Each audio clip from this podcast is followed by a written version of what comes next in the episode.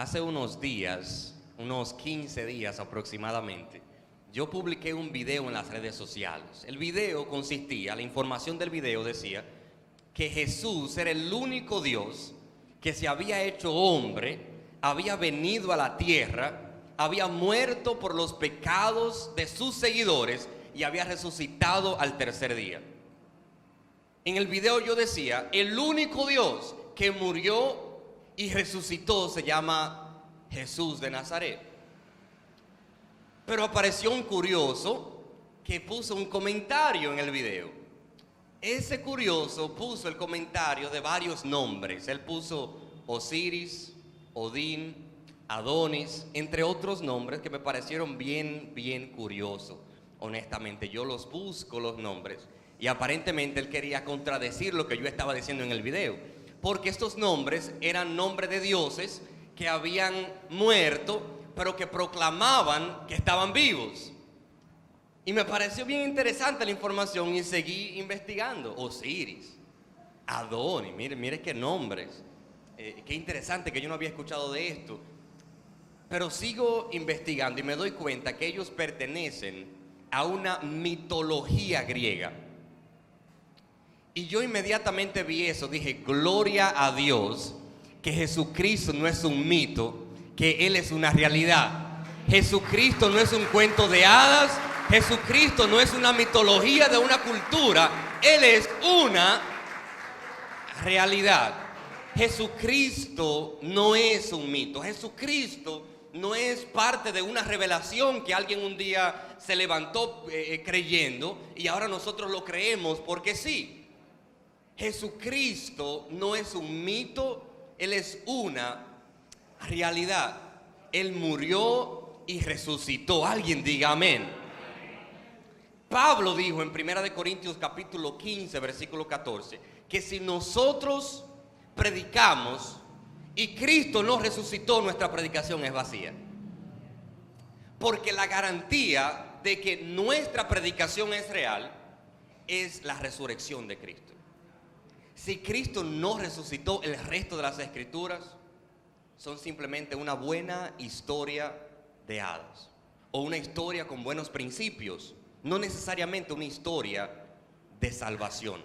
Pero la historia del Evangelio no es solamente una buena historia, es una historia de salvación. Es una historia de salvación. La resurrección es lo que separa nuestra religión del resto de las religiones. Existe el hinduismo, existe el islam, existe el budismo, existen muchas religiones, pero la única que puede proclamar que su Señor murió y resucitó al tercer día se llama el cristianismo. La única es el cristianismo. La única. Y el propósito de esta predicación hoy es tratar de que entendamos el concepto de la resurrección. Porque muchos sabemos de que somos salvos a través de su resurrección, pero no todos entendemos el concepto principal de lo que es la resurrección. O por lo menos no todos conocemos a plenitud lo que representa la resurrección. Y el primer punto que quiero tratar para tratar de explicar la resurrección es el concepto de la expiación de pecados. Es el concepto de la expiación de pecados. La expiación de pecados asume que somos pecadores. La expiación de pecados, la limpieza de nuestros pecados, asume de que estábamos sucios. Romanos capítulo 3, versículo 23 dice, por cuanto todos pecaron y están destituidos de la gloria de Dios. No dice que algunos pecaron y que Jesús solamente murió por algunos. No, no, no. La Biblia no dice que solo algunos eran buenos y solamente Jesús murió por los buenos. Jesús dijo que todos pecamos. Pablo en Romanos dijo, todos somos pecadores. Y Jesús vino no por los sanos, sino por los enfermos. Jesús vino no por los santos, sino por los pecadores. Y yo creo que eso es un concepto que tenemos que entender. Todos pecamos. Ahora bien, ¿cuándo pecamos todos? ¿Cuándo? Teológicamente hablando, podremos, podríamos llegar a la conclusión de que Adán y Eva pecaron en nuestra representación. Lo que quiere decir de que tanto usted como yo, como todos, hemos pecado por el simple hecho de que Adán y Eva eran nuestra representación ante el Padre. Pero como usted sabe que la Biblia ya enseña que el pecado produce muerte, inmediatamente Adán y Eva pecan, se dan cuenta que están desnudos, ¿verdad que sí? Están desnudos. Y dicen, tengo vergüenza, no quiero que nadie vea mi vergüenza. Y se esconden. Y ahora está a punto de suceder algo que nunca había sucedido hasta ese momento. No solamente que el hombre y la mujer pecó, sino que ahora se necesita un sacrificio para cubrir la desnudez de Adán y Eva. La, la, palabra de Dios dice que Dios el Padre tomó un animal, tomó un cordero para con la piel de ese cordero vestir la desnudez de Adán y Eva. Lo que quiere decir que un cordero murió producto de nuestros pecados. Si Adán y Eva no hubiesen pecado, Dios no lo hubiese tenido que vestir, porque estaban bien.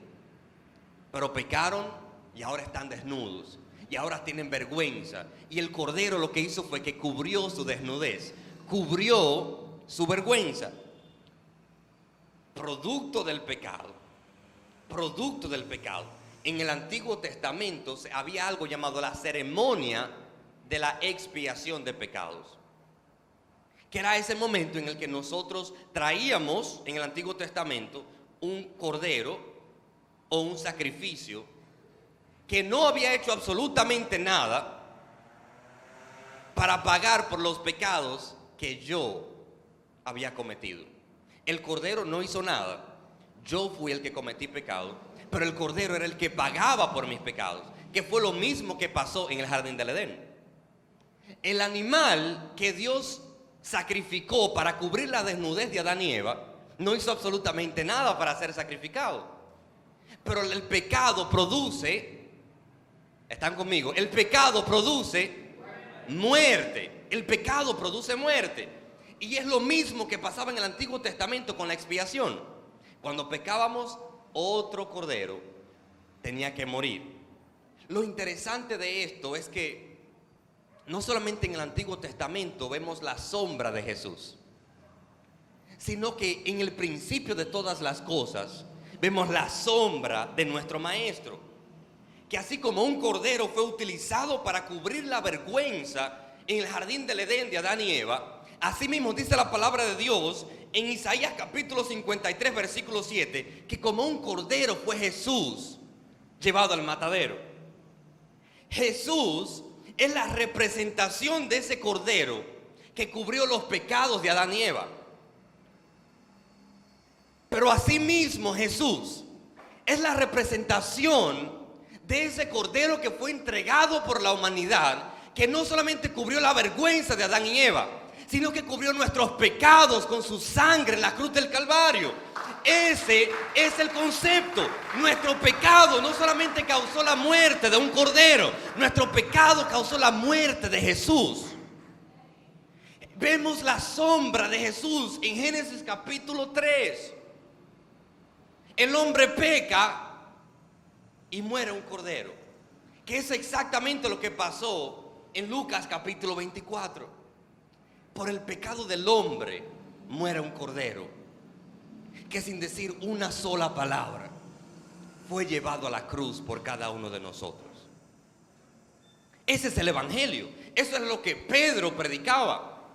Eso es lo que trae convicción de pecado a cada uno de nosotros, de que Jesús murió no porque Él lo hizo mal, sino porque nosotros éramos culpables. Eso es lo que trae convicción de pecado. Por eso el Evangelio no es para los pobres. El Evangelio no es para los ricos. El Evangelio no es para los que tienen situaciones difíciles. El Evangelio no es para los que están enfermos. El Evangelio es para los pecadores. Alguien dígame amén. El Evangelio es para los pecadores. Por eso, por eso, nosotros, no, el Evangelio no solamente tiene sentido cuando decimos Dios puede ayudarte. Porque hay personas que no necesitan dinero. Hay personas que no necesitan nada, pero todavía son pecadores. Y todavía necesitan del Maestro. Era necesario que Jesús muriera porque todos éramos pecadores. Esa es la premisa de la que tenemos que partir. El Evangelio no es para algunos, el Evangelio es para todos. Porque todos pecamos de acuerdo a Romanos capítulo 3, versículo 23. Era necesario que Jesús muriera. Ahora, el sufrimiento de Jesús en la cruz es incomparable. El sufrimiento de Jesús en la cruz fue difícil. Ningún hombre por ahí. Aunque muchos fueron crucificados, nadie pudo cargar con el peso del pecado que el maestro cargó. Nadie, absolutamente nadie. De hecho, un doctor, un médico forense que se llamaba Frederick Sujibe, él hizo un estudio de lo que era la realidad médica de Jesús mientras él estaba en la cruz. ¿Qué fue lo que realmente le pasó a Jesús que lo llevó a la muerte? Porque aunque sabemos que fueron los latigazos, aunque sabemos que fue eh, la tortura que le hicieron pasar los romanos y los judíos, ¿qué fue lo que pasó dentro que lo llevó a la muerte? Y él concluyó con que el sufrimiento que él llevaba los latigazos, las torturas, la tortura, provocó un paro cardíaco por su hipovolemia. Yo sé que quizás usted no sabe lo que eso significa, yo tampoco sé mucho. Pero un paro cardíaco por hipovolemia es como si fuera un shock. Es como si usted le hubiese botado toda la sangre. Es como si usted le faltara sangre. Eso le dicen un shock hemorrágico. Producto de ese shock hemorrágico, producto de la falta de sangre, dice la ciencia de que el cuerpo empieza a producir un líquido dentro, alrededor de los pulmones. Y ese fue el líquido que nosotros vimos que salió. Y cuando en Juan capítulo 19, versículo 34 dice de que un soldado romano traspasó el costado de Jesús con una lanza, que salió sangre y agua. El maestro ya no tenía sangre para dar. Y una vez Zuleika dijo en una predicación que el maestro botó el agua porque lo entregó todo por nosotros. ¿Cuánta razón hay en esto? ¿Cuánta razón hay en esto? Nosotros no solamente somos pecadores, sino que tenemos un Señor que lo entregó todo por nosotros. Isaías capítulo 53, versículos 5 y 6 dice, el herido fue por nuestras rebeliones, no por su rebelión, porque eso tendría sentido. Que Jesús haya sido, se haya revelado y haya pagado. Hubiese tenido sentido de que Satanás por su rebelión haya pagado. Pero Jesús pagó por nuestra rebelión molido por nuestros pecados. El castigo de nuestra paz, nuestra paz, fue sobre él. Y por su llaga fuimos nosotros curados. Todos nosotros nos desgarriamos como ovejas. Cada cual se apartó por su camino, mas Jehová cargó en él. ¿Quién es él? Jesucristo. Mas Jehová cargó en él todo el pecado nuestro. Ese es el Evangelio. De que nosotros no pudimos arreglarnos a nosotros mismos. De que nosotros no pudimos sanarnos a nosotros mismos de nuestra enfermedad del pecado. De que la lepra del pecado nos estaba consumiendo a tal nivel que estábamos muriendo.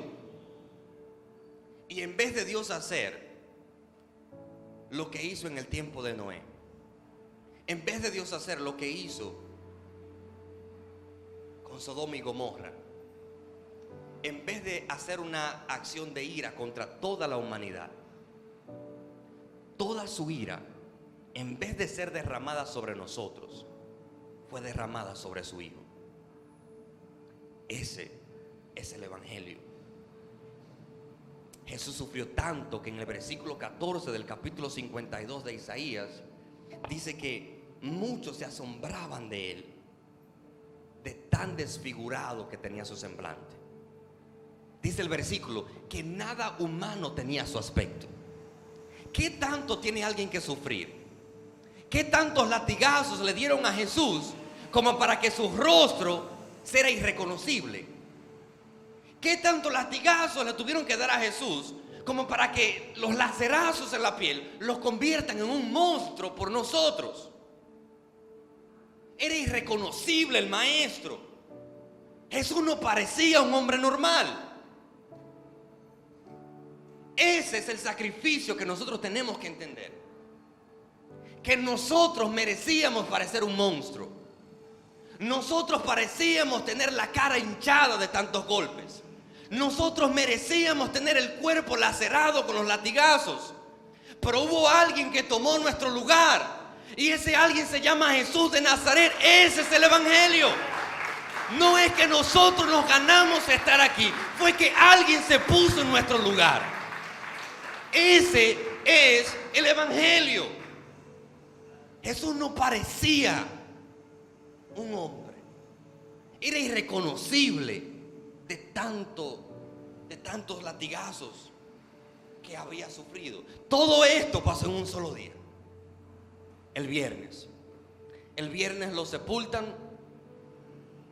Imagínense lo difícil que debía de ser el viernes para sus discípulos. Porque nosotros hoy en día somos discípulos de Jesús, pero dos mil años después y pico. Nosotros somos discípulos de Jesús hoy. Pero imagínense la presión que debían de sentir los discípulos el viernes de crucifixión. Imagínense. Imagínense ver a nuestro maestro crucificado. ¿Qué tan dolorosa debe de ser esto? Pasó el viernes lleno de dolor y entró el sábado. Imagínense las burlas que sufrían los discípulos. Porque no bien estaba Jesús crucificado, se estaban burlando de él. El ladrón le dijo, si tú eres el Mesías, si tú eres el rey como tú dices, si tú eres Dios, sálvate a ti mismo y sálvanos a nosotros. Pero si tú no lo haces, no eres Dios. Dice que los gobernantes le gritaban, puedes salvar a otros y a ti no te puedes salvar. En la cruz se burlaban de Jesús. Imagínese usted el sábado cómo trataban a los discípulos. Imagínese usted el sábado el sufrimiento de los discípulos. los discípulos estaban en medio de la incertidumbre. El maestro dijo que resucitaría y todavía no ha resucitado. El sábado es el día de incertidumbre. El sábado es el día en el que nosotros estamos esperando que Dios haga, pero todavía no ha hecho nada. El sábado es el día de cuando nosotros pedimos y esperamos en fe, pero nada sucede. El sábado es el día en cuando nosotros declaramos en fe sobre nuestra familia. Declaramos en fe sobre nuestros hijos. Declaramos en fe sobre las enfermedades. Declaramos en fe sobre las situaciones difíciles que vivimos. Y todavía no ha pasado nada. Todavía no ha pasado nada. Y estamos desesperados en medio del sábado porque el sábado es el día de incertidumbre. ¿Por qué el Señor no ha hecho lo que dijo que haría? ¿Por qué? Y ahí viene la desesperación. Ahí viene la, la desesperanza. Pero yo vine a decirle a alguien que el sábado está aquí, pero todavía hay esperanza, porque el domingo está a la puerta. El domingo es el día en el que suceden los milagros. El domingo es el día de resurrección. El domingo es el día en el que nosotros vemos a Dios obrar en nuestras vidas. ¿Cuántos están esperando por un domingo? Nosotros esperamos por un domingo. Y es muy fácil, es muy fácil tratar de ver las escrituras y pensar que Dios no actúa hoy en día. Pero dicen por ahí que nadie muere ateo. Dicen por ahí que el que esté enfermo, que dice que no va al médico, no ha ido al médico porque no le duele lo suficiente. Cuando te duela lo suficiente, entonces tú vas a ir al médico. Cuando te duela lo suficiente, entonces tú vas a dejar que te inyecten. No que no me gustan las inyecciones. Si te duele lo suficiente, tú no quieres que te pongan una, tres, cinco, diez, pero que se mejore esta situación. Y hay mucha gente que están dudando de Jesús. Hay mucha gente que están dudando de la existencia de Dios. Mucha gente. Por eso es porque no le duele lo suficiente. Porque bajo el fuego todos podemos clamar a Padre. Bajo el fuego el ateo puede llamar al Señor y el Señor lo escucha. Bajo el fuego todos podemos decir, Señor, estoy aquí, te necesito. Y Dios escucha a sus hijos. Dios escucha. Mi pregunta para ti hoy es, ¿de qué se trata tu sábado? ¿Es una enfermedad? ¿Es tu sábado una situación financiera? ¿Es tu sábado un proyecto que todavía no se ha dado, que pensabas que se daría? ¿Es tu sábado un diagnóstico médico? ¿Cuál es tu sábado? Y déjame decirte algo, no dudes el sábado. No dudes el sábado. Porque el domingo es el próximo día. El viernes vimos la situación. El sábado clamamos y nada ha sucedido. Pero el domingo está a la puerta. Y el domingo es el día en el que nosotros vemos milagros suceder. El domingo es el día en el que nosotros vemos puertas que nunca se habían abierto abrirse. El domingo es ese día que nosotros esperamos por fe. Por la fe. Dice la palabra de Dios que la fe fue contada por justicia, Abraham. ¿Qué tanta fe tenemos nosotros? Porque algún día nos pararemos frente al maestro y tendremos que dar cuenta por la fe que tenemos. ¿Qué tanto confiamos en el maestro? Los discípulos, me imagino que tenían fe, pero, pero hasta cierto punto quizás no sabían que al otro día el maestro resucitaría. Y te voy a explicar por qué yo creo esto. Porque aún el maestro diciendo, destruyan este templo y lo resucitaré al tercer día, aún así los discípulos no creían cuando las mujeres fueron a decirle, el maestro ha resucitado, el maestro ha resucitado. Pero todavía es sábado, todavía es el día de la incertidumbre. Y me llama mucho la atención que el maestro sabiendo que cargaría una cruz, nos dijo que nosotros también cargaríamos una. Mateo 16, 24. El que quiera seguir en pos de mí, niéguese a sí mismo, tome su cruz y sígame. Qué interesante que el maestro, sabiendo que moriría en una cruz, antes de morir nos dijo a nosotros, también carguen su cruz. Qué interesante que a los mismos, a los que Él le dijo que cargaran su cruz, los vieron con la cruz encima. Qué interesante que Jesús caminaba y tuvo que buscar ayuda. Le tuvieron que poner ayuda porque no podía casi con su cruz, porque se cree que por la condición médica que él sufría en la parte humana, había perdido fuerzas. De tanto que era el maltrato que nosotros merecíamos, reitero, pero Jesús lo tomó por nosotros. Él sabiendo que moriría en una cruz, nos dijo que nosotros también teníamos que cargar una cruz. La cruz no siempre es liviana, pero es una cruz. Y todos tenemos una cruz, porque Jesús es nuestro ejemplo. Y la cruz pesa. A veces la cruz son los hijos. Todo está bien, el trabajo está bien, las finanzas están bien, la salud está bien, pero tenemos hijos hundidos en las drogas, hundidos en el alcohol, hijos que ni siquiera sabemos dónde están. O quizás la cruz es, no son los hijos, es la persona que está sentado a su lado. No mire a su lado, míreme a mí. Nadie mire al lado. Todos manténganse mirando recto.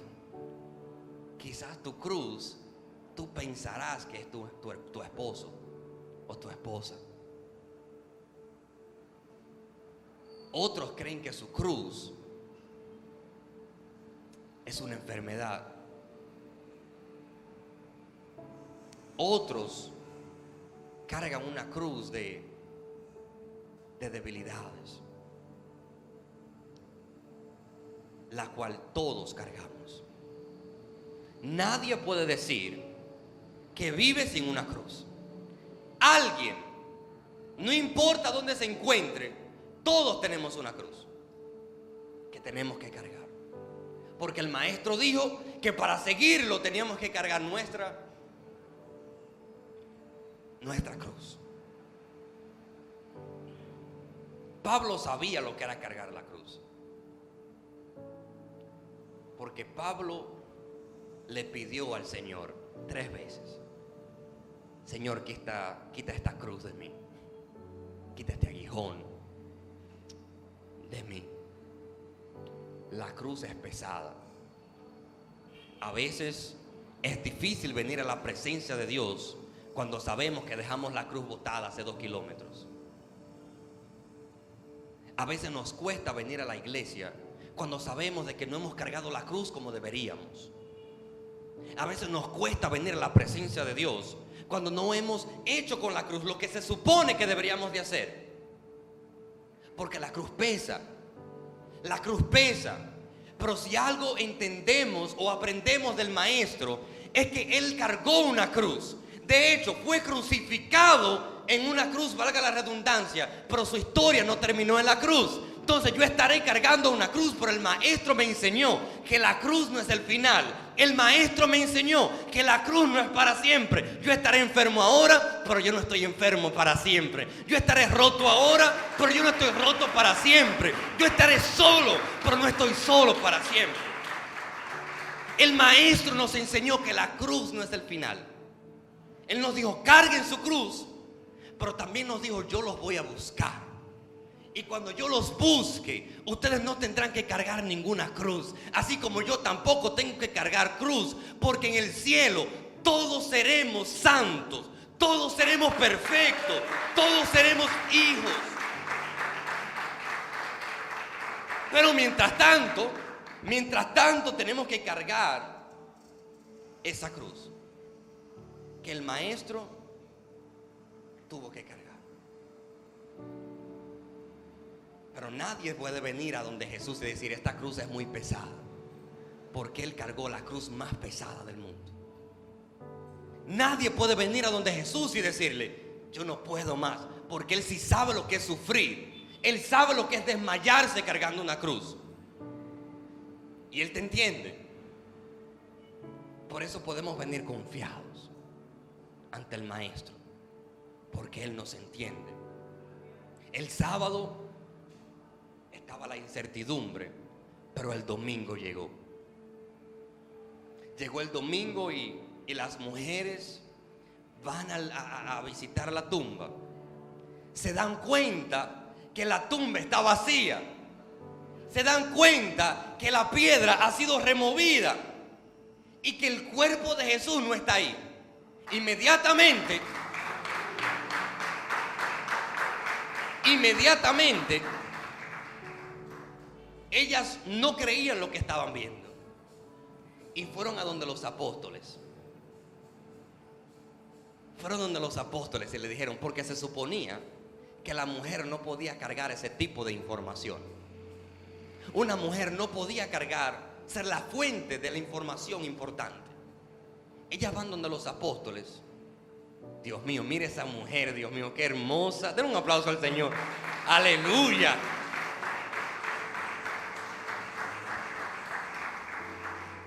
Me desconcentró, me desconcentró.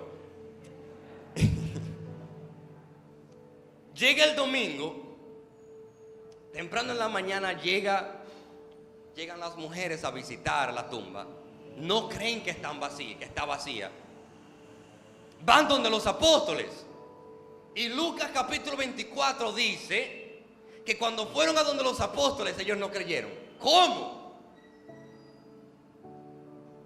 Dice que Pedro, Pedro tuvo que ir a la tumba.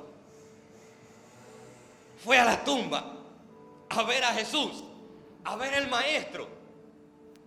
Y lo único que encontró fueron los lienzos porque el cuerpo no estaba ahí. Hay alguien en este lugar que adore al Señor. Que Vamos, denle un aplauso fuerte porque Él resucitó al tercer día. Denle un aplauso fuerte porque Él no está en la tumba. Alguien da gloria a Dios. Pedro salió de ahí diciendo, Él vive.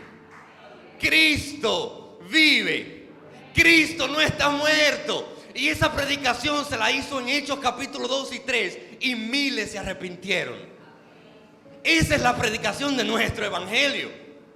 De que hoy contamos con los lienzos de la tumba, pero el cuerpo ya no está el cuerpo ya no está. La tumba está vacía. Ese es el Evangelio. La tumba está vacía. La tumba está vacía. Él vive. Él vive. Él vive. Vamos, alguien dígame fuerte. Él vive.